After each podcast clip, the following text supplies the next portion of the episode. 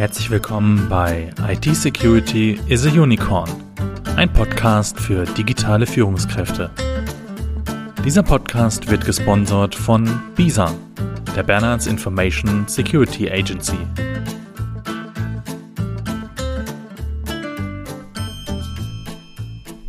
Ja, hallo zu dieser besonderen Folge. Und haben Sie es gemerkt? Im Intro hat sich etwas verändert. Aus Bisa wurde Bisa. Hä? Hört sich das nicht gleich an? Ja, exakt Bisa bleibt Bisa, nur aus Academy wird Agency. Nach anderthalb Jahren also die Umbenennung. Das liegt daran, dass Agency viel mehr der Ausdruck unserer Identität ist als Academy.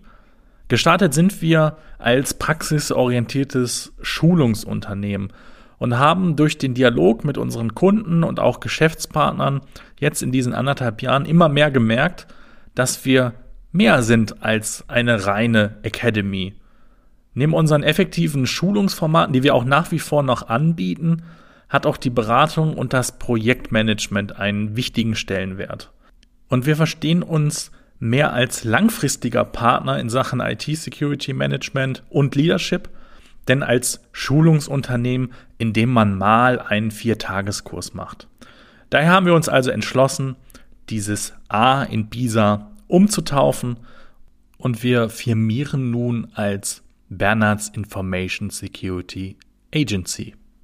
Darüber hinaus wird es eine weitere Neuerung geben in diesem Podcast, denn wir starten mit dieser Folge unser neues Interviewformat Cookies oder Kekse, Digitalisierung, die schmeckt.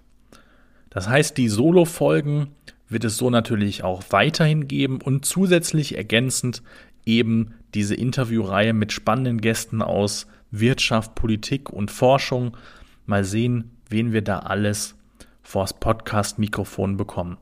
Wir haben schon einige Interviews aufgezeichnet, die wir auch in den nächsten Wochen äh, entsprechend hochladen werden.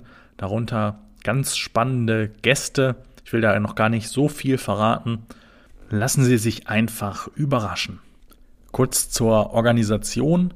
Die Interviews sind in der Regel irgendwas zwischen 30 und 60 Minuten lang und wir werden das so organisieren, dass wir diese Interviews in zwei Teile schneiden werden, diese zwei Teile jedoch am selben Tag veröffentlichen.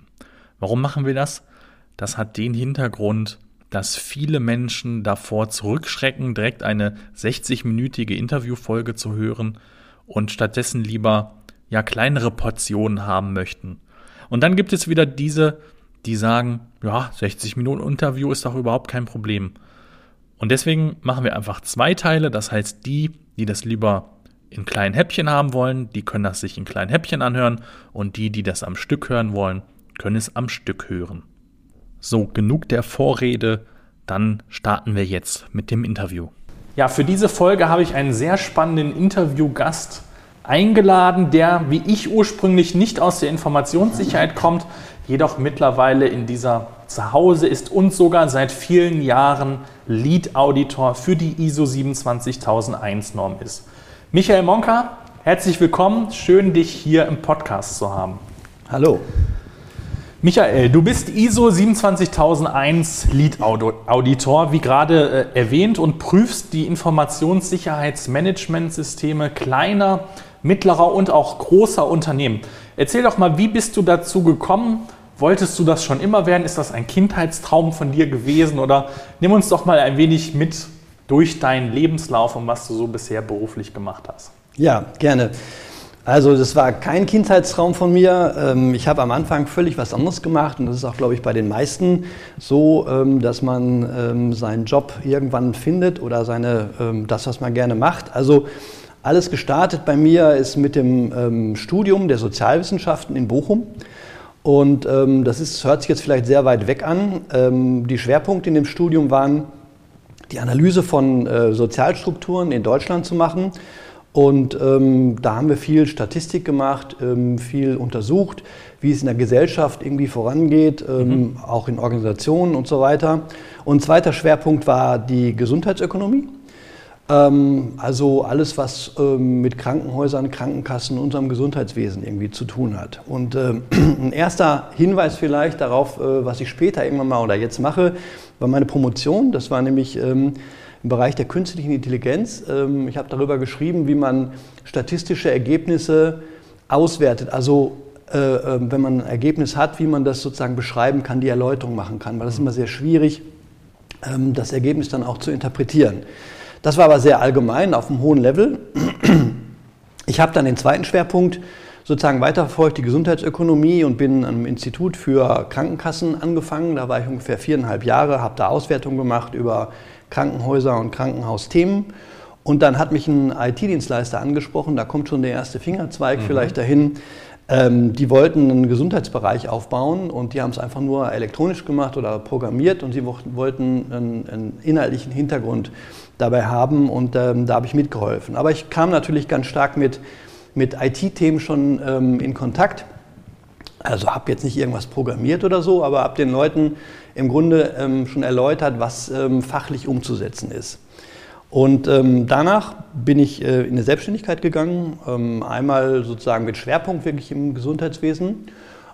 das waren so sieben, acht Jahre und danach habe ich mich dann Teil zwei der Selbstständigkeit übergreifend ähm, orientiert und zwar für Unternehmen, kleine und mittelständische Unternehmen.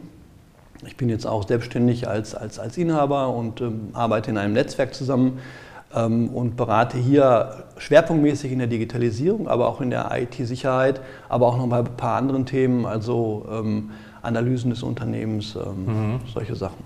Ja, ja, Netzwerk ist ein gutes Stichwort. Äh, kennengelernt haben wir uns ja offline, also nicht online. Äh, auf einer Netzwerkveranstaltung, nämlich vom BVMW, vom Bundesverband Mittelständischer Wirtschaft. Wie wichtig ist dir denn ein gutes Netzwerk und auch gemeinsame Kooperation bei deiner Arbeit? Und wie hat sich dieses Netzwerken in den letzten Jahrzehnten deiner Ansicht nach verändert? Und wie hat sich es vielleicht auch seit Corona nochmal äh, verändert? Und wie meinst du, wird es sich vielleicht in den nächsten fünf bis zehn Jahren äh, nochmal verändern? Wie ist da deine Einschätzung? Also da würde ich ganz klar sagen, ohne Netzwerken geht gar nichts. Also, ähm, und das ist auch ein Tipp an jeden, der sich irgendwie selbstständig machen will, der ein Start-up gründet oder so, ähm, sich zu, zu verbinden, mit anderen Leuten mhm. zu treffen. Nicht den Gedanken zu haben, ich komme ja auf Konkurrenz oder auf Wettbewerb ähm, und, und ähm, alles, was ich sage, könnte jetzt irgendwie auch verwendet werden, sondern eher positiv daran gehen. Alle Menschen stehen da vor, dem gleichen, vor den gleichen Thema Thematiken und ähm, es ist schön, sich dann auszutauschen. Wir haben uns ja auch, wir haben bestimmte Themen bei unserem Treffen und jeder sagt aus seiner Perspektive etwas mhm. dazu, erläutert das, woran andere partizipieren. Dann kommen auch äh, Dinge zustande. Also ein ganz wichtiger Punkt ist zum Beispiel die Kooperation danach, dass man dann sagt, ähm, lass uns mal gemeinsam ein, ein Thema bearbeiten, platzieren, vortragen oder vielleicht auch in einem Projekt gemeinsam machen. Ähm, das hilft einfach äh, dabei, also man ist stärker, wenn man das zusammen macht und das kommt alles aus dem Netzwerken heraus. Ähm, der zweite Teil der Frage oder das, was, was du noch gefragt hast, ähm, wie, wie sieht es jetzt in Corona-Zeiten aus und wie ist das mit Zoom und Co., ähm, da bin ich etwas gespalten. Also mhm. das, ähm, das Ganze ist mir, also technisch ist das hervorragend, man muss nicht mehr die langen Wege überbrücken, äh, man setzt sich vor den Fernseher, aber es ist, ähm, oder von den Bildschirmen, aber es ist naja, es ist überhaupt nicht vergleichbar damit, wenn man sich mal in einem Raum zusammen irgendwo hinstellt oder bei einer Kaffeepause ja, ja. Ähm, und dann austauscht. Ähm, da sind andere Gespräche möglich. Ich stelle auch fest, da bin, kommt wieder der Sozialwissenschaftler in mhm. mir durch, also die, die, ähm, die Gruppenbildung. Ähm, man hat keine Gruppe, man hat nur einzelne Bilder auf einem Bildschirm. Und ähm, die Gespräche sind anders. Es gibt keinen Smalltalk mehr. Und wenn Smalltalk ist, ist der auch, hat er eine andere Struktur. Mhm. Ähm, also das vermisse ich und ja, bin auch froh, dass das äh, wieder, wieder kommt und, und ähm, sich jetzt so langsam wieder entwickelt. Ähm, ich sehe auch noch einen weiteren Punkt, da kommen wir auch später nochmal auf das Thema IT-Sicherheit. Ich sehe eine Gefahr darin, dass man die Inhalte, die man über Zoom und Co. Äh, preisgibt, dass die gehackt werden können. Also mhm. ähm, ich stelle mir jetzt Konferenzen vor oder, oder Absch also ja, wir machen es ja auch ähm, bei Audits oder so. Wenn es nicht geht, dann machen wir es über Zoom. Das muss ja so sicher sein, dass da keiner reinschaut, weil dann würde ja Informationen ja. bekommen, derjenige, ähm, ja, die sind äh, erstklassig. Das würde in einem Raum nie der Fall sein. Da müsste man schon eine Wand irgendwo hinlegen. Ne? Und ähm, das wird aus meiner Sicht zu wenig beachtet.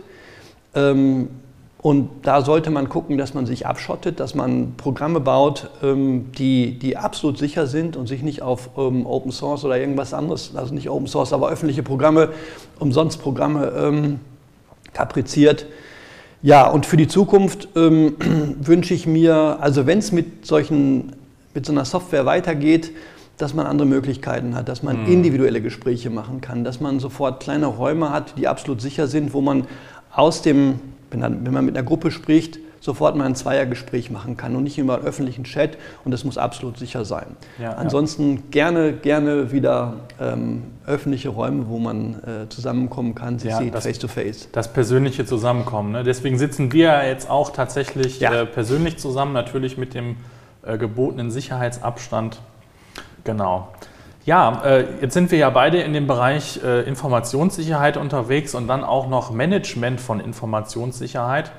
Und äh, sagen wir mal so, vom Image her ist ja Management von Informationssicherheit, das klingt ja schon sehr angestaubt. Ne? Mhm. Ähm, Frage an dich, zu Recht oder zu Unrecht, dass es angestaubt ist? Und ähm, welche Vorteile siehst du denn, wenn Unternehmen sich dazu entscheiden sollten, Geld in IT-Sicherheit zu investieren? Also äh, ich kriege die Frage oft gestellt und ähm, äh, ja, sage immer dazu, also Digitalisierung und, und IT-Sicherheit verhalten sich wie Yin und Yang. Das eine geht oder das andere nicht. Also mhm. und das ähm, vergisst man meistens, ähm, weil das eine ist halt produktiv ähm, und das andere ist, ja, man muss die Produktivität nachweisen. Aber ähm, man muss ja nur schauen, wer jetzt alles gehackt wird. Und ähm, das sind jetzt nicht die die kleinen Unternehmen, also es sind auch kleine Unternehmen, aber in die Presse kommen halt auch große Unternehmen oder politische Institutionen oder einzelne ja. Personen. Und da fragt man sich, äh, die haben ja die Mittel, um eine IT-Sicherheit aufzubauen. Also da fehlt es ja nicht an dem Geld mhm. und ähm, das wird bereitgestellt. Und trotzdem werden sie gehackt. Und äh, es vergeht keine Woche, wo nicht irgendeine Meldung da durchkommt, wo man ein Telefonat oder Daten abgezogen hat oder einen Erpressungsversuch gestartet hat. Ähm, das jetzt und ich befinde mich ja im Bereich der kleineren und mittleren Unternehmen. Ähm, das klar zu machen, ist, glaube ich, für mich immer die allerhöchste Priorität. Also Digitalisierung ja, mhm. aber nur im Paket mit, äh, ähm, mit der Sicherheit und Informationssicherheit insgesamt. Es geht nicht nur um IT-Sicherheit, weil Informationssicherheit und Datenschutz sind auch Themen, die man hier ähm, berücksichtigen muss. Und wenn ich jetzt so Berichte lese, Fachberichte lese, äh, dann sehe ich, wir stehen am Anfang einer, eines eines Hacking-Zeitraums oder, mhm. oder wie mhm. soll man sagen? Ja, Hacking-Zeitalter. Ne? Zeitalter. Es ja immer mehr auch von den Einschlägen. Die Einschläge werden immer größer.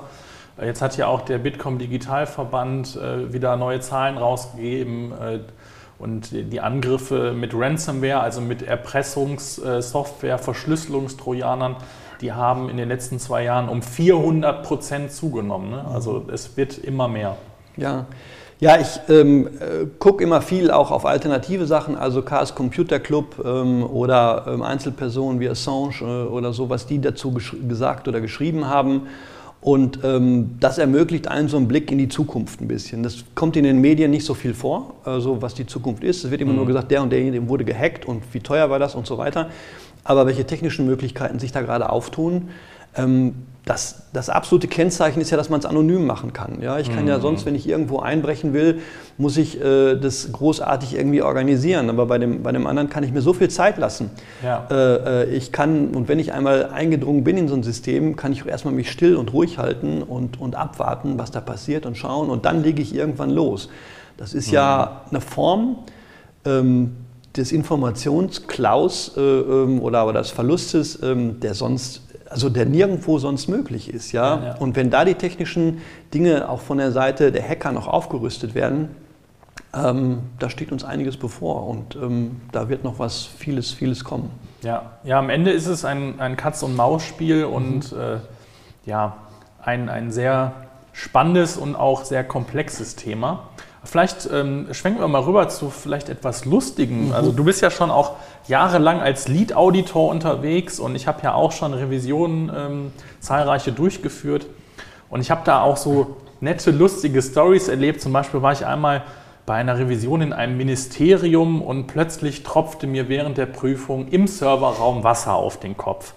Also das werde ich auf jeden Fall ähm, nicht vergessen. Oder ich habe schon mal so spannende Orte geprüft wie eine Justizvollzugsanstalt oder ich war mal in einem Atomluftschutzbunker, wo man ja so als Normalsterblicher nicht reinkommt. Hast du auch schon Ähnliches erlebt im, im Rahmen deiner Tätigkeit als Auditor? Ich meine, da siehst du ja wirklich alles in einem Unternehmen, wenn es geprüft wird. Als Auditor war es nicht so viel, äh, ähm, aber in einer anderen Sache. Aber ich fange mal mit dem Auditorentätigkeit an. Also das, das Kurioses, was wir einmal erlebt haben, dass eine Meldung reinkam im Audit, dass jemand äh, gesagt hat, wir werden erpresst, äh, äh mitten in die Sitzung rein zu dem ISB, also ah, Informationssicherheitsbeauftragten. und da war natürlich Panik, wir haben es unterbrochen. Und ähm, dann hat man sich das Ganze angeschaut und dann war es aber einfach nur ein Bluescreen, der aufgrund äh, eines mhm. Systemabsturzes war und es war ist keiner eingedrungen oder so. Das ließ sich dann schnell ähm, äh, ja, wieder klären. Was allerdings ähm, ich nicht vergessen werde, das ist im, im Thema der, der Digitalisierung. Ähm, ich habe äh, noch im Angestelltenverhältnis damals, ähm, war ich ähm, in einem Krankenhaus, in einer psychiatrischen Klinik unterwegs und wir wollten ein Krankenhausinformationssystem, sogenanntes KISS-System einführen und hatten einen Termin. Und ähm, da es auch mit, mit, dem Geschäftsführer der, des, der Klinik war, haben uns alle schick angezogen und so und sind dann hingegangen. Und gerade bevor wir zum Empfang kamen, kam uns jemand entgegen mit einem weißen Kittel und ähm, hat uns direkt abgefangen und hat gesagt, äh, Sie sind jetzt hier Besucher und so, äh, ähm, mhm. was, was, was haben Sie denn vor? Und haben uns kurz gesagt und uns vorgestellt. Ja, dann kommen Sie mal mit. Und dann sind wir mitgegangen ähm, und ähm, wussten jetzt aber auch gar nicht, kannten den, den Herrn irgendwie nicht, aber der hat uns ganz straight irgendwie da durchgeführt. Auf einmal stand er vor der geschlossenen Abteilung mhm. und äh, ähm, der wollte dann gerade dann klingeln und aufmachen oder so und dann wurde aufgemacht und dann sagte jemand, ah, Herr Müller, netter Versuch. Also es war ein Patient, der sich verkleidet hat und der äh, sozusagen sich ähm, immer wieder vorgenommen hat, Leute, die so aussehen, als wenn sie einen offiziellen Auftrag haben oder einen Besuch haben, den führt er jetzt einfach mal in die geschlossene Abteilung rein und ver verkleidet sich als, als Arzt. Mhm. Uns wurde dann schnell klar oder so, äh, ja, äh, wir haben uns dann so das weitergesponnen und gedacht, was wäre jetzt, wenn wir da drin wären, hätten gesagt, nee, wir gehören hier gar nicht hin. Mhm. äh, ähm, obwohl mit dem Auftrag jetzt ähm, ein Informationssystem einzuführen oder so, ähm, ja, das war. Ja, der, der, der gute Mann, der wäre mit Sicherheit auch ein guter Social Engineer, äh, der sich dann irgendwie verkleidet. Äh, ich glaube, die schauspielerische Leistung, du hast ihm das wahrscheinlich erstmal abgenommen, oder? Das ja tatsächlich wir waren zu dritt, wir haben ihm das zu dritt abgenommen. Mhm. Ähm, ähm äh, mich hätte auch einfach interessiert, aus welchen Beweggründen er das gemacht hat, weil er es immer wieder gemacht hat wohl. Also die kannten das irgendwie mhm. schon und mhm. er ist so gut aufgetreten. Also wie sagt man, Köpenikiade oder äh, ähm, also das, das äh, haben wir ihn abgenommen. Ja, dann hätten wir versucht zu erklären, glaube ich, in der Abteilung, wie es ja, jetzt ja. mit GIS-System aussieht. Ja. ja, spannend, sehr, sehr lustige Geschichte. Cool. Ähm, wenn du dir einen Kunden aussuchen könntest, ja. Du hast ja jetzt auch gesprochen, du bist viel bei kleinen und mittleren Unternehmen. Bei wem oder mit wem möchtest du mal arbeiten? Vielleicht hört er oder sie jetzt zu und äh, wir können darüber einen Kontakt herstellen. Würde mich mal interessieren, mit wem du auf jeden Fall mal arbeiten möchtest. Ja, zwei Sachen dazu. Also ich bin selbstständig, ich bin gerne selbstständig. Ich würde jetzt gar nicht mehr bei, jenem, bei jemandem arbeiten wollen, sondern vielleicht mit jemandem arbeiten. Genau, also ja. als, als Kunden das gerne. Und da kommt vielleicht auch meine sozialwissenschaftliche Herkunft durch ähm, und so ein bisschen das zu hinterfragen, kritischer zu sehen. Ich würde gerne Parteien mal beraten. Mhm, ähm, mhm. und zwar, ähm, man sagt immer so schön, Digitalisierung, Chancen und Risiken. Also Chancen steht am Anfang und die Risiken werden immer so ein bisschen mhm. hinten dran und da redet keiner mehr drüber. Ich würde es umdrehen. Risiken und Chancen. Und ich würde versuchen zu erläutern, ähm, was man alles sozusagen anstößt, wenn man Digitalisierung macht. Wir haben im Studium sehr viel Technikfolgeabschätzungen gemacht und darüber gesprochen, was bedeutet das, was hat das für Wirkung, wenn wir dieses, jenes einführen. Damals ging es noch um Automatisierung, um, um äh, Bänder irgendwie im, im, im, Autowerk und so, was, was bedeutet das für die, für die Arbeitnehmer. Heute geht es um andere Sachen. Ich kriege nur mit, dass mit wenigen Ausnahmen alle Parteien sagen, ähm, wir müssen das machen, das ist die Zukunft, es gibt mhm. gar keine Alternative dazu. Ja. Ähm, ja, man kann das jetzt nicht aufhalten, man sollte es auch nicht aufhalten, weil es viele Vorteile bringt. Ähm, aber man muss sich das kritisch angucken Ähm, und man muss auch schauen, was für Möglichkeiten bestehen, was wir am Anfang oder eben schon besprochen haben, der Möglichkeiten, das zu hintergehen.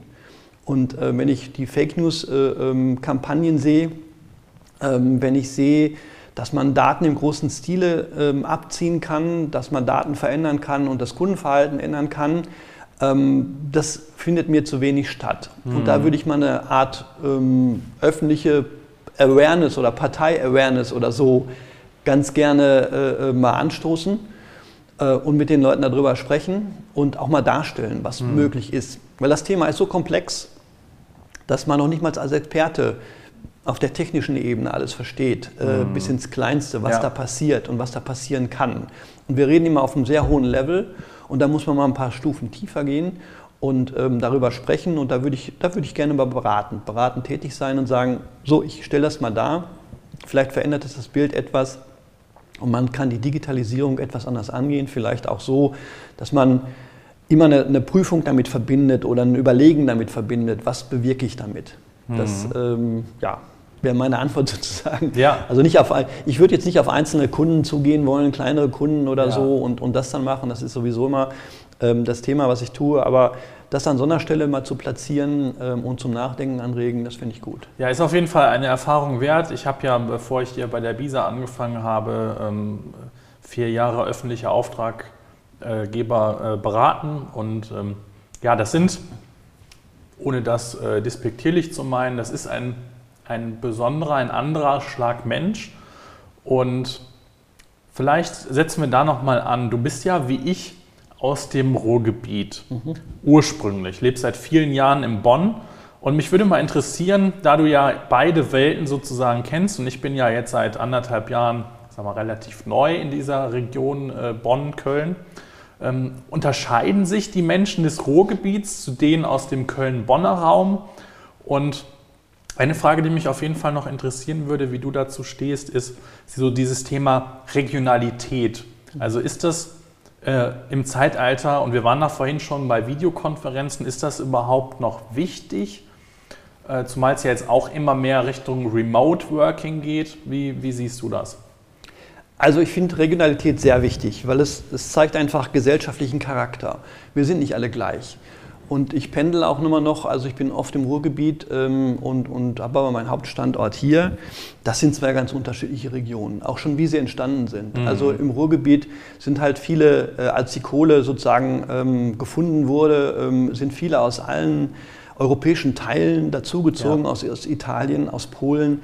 Ähm, jetzt die zweite Generation sind sehr viele aus der, aus der Türkei äh, dazugezogen. Ähm, das ist eine andere ja, eine andere Entwicklung, die diese Region genommen hat. Und dadurch, dass es einmal hochindustrialisiert war und das aber mit einem Schlag zu Ende war, das hat die Menschen geprägt im Augenblick. Die mhm. suchen immer noch nach Identität. Und ähm, das ist schade, dass man da nicht ähm, früher vielleicht äh, ähm, unterstützt hat, politisch unterstützt hat, ähm, andere Technologien aufgebaut hat. Langsam wächst so was Kleines wie die IT-Sicherheit. Da gibt es so kleine Zentren, es gibt eine Fachhochschule da. Das ist ein sehr interessanter Ansatz. Es gibt ein paar Start-ups und Unternehmen, die sich darum gebildet haben. Im Großen und Ganzen, wenn ich da hinfahre, dann bin ich mir etwas erstaunt, weil hier im Rheinland ist eine wirklich andere Mentalität. So ein bisschen mediterranes Flair im Sommer, äh, mhm. weil der Fluss da ist, man setzt sich draußen hin. Die Leute sind hier sehr viel lockerer, manchmal auch ein bisschen oberflächlicher, aber auch lockerer. Attention immer Youtiang ist hier so ein, so ein Standardsatz mhm. und so. Ja. Ähm, die, die, die Menschen im, im Ruhrgebiet sind ernster und mhm. aber auch direkter. Mhm. Manchmal sogar ehrlicher auch, ja, von dem, was sie einem sagen. Das ist so von, von dem Menschen direkt, von dem Wirtschaftlichen her ist ein ganz klarer Unterschied. Also hier fokussiert sich vieles, Medienlandschaft ähm, und andere Dinge äh, sind hier angesiedelt im Ruhrgebiet. Ich komme aus Gelsenkirchen, ähm, da merke ich das. Da ist immer noch der Fußballverein Schalke 04 das, das höchste, mhm. das höchste und größte Event. Ja. Das ist schade. Wenn ich in die Innenstadt reingehe, sehe ich, sehe ich ähm, viele, viele ähm, 1-Euro-Läden oder, oder Läden, also die nicht mehr das so das Flair haben, da setzt man sich jetzt hin draußen ja, ins Café mhm. und, und, und äh, flaniert ähm, und, und, schaut sich das an. Das ist schade. Das äh, kommt langsam wieder, sehe ich. Mhm. Also das hat lange gedauert. Ähm, es werden jetzt große Parks angelegt und so. Ähm, und ich kann nur hoffen, dass das so weitergeht. Aber ich liebe diese Landschaft, weil ich da einfach geboren bin, groß geworden bin und deshalb bin ich einfach öfter da und mag auch diesen, diesen Menschenschlag. Ja, das war der erste Teil des Interviews. Wir hoffen, Ihnen hat es bis hierher schon gefallen. Im zweiten Teil geht es um das Thema Umsetzung von IT-Sicherheit. Es geht um die Frage Digitalisierung, Fluch oder Segen. Dann geht es noch um ja, persönliche Tiefpunkte und Motivationen im Berufsleben, im Arbeitsalltag. Und natürlich geht es auch um Umsetzungstipps für Unternehmer aus Sicht von einem Auditor, aus Sicht von Michael Monka. Also hören Sie gleich rein in Teil 2.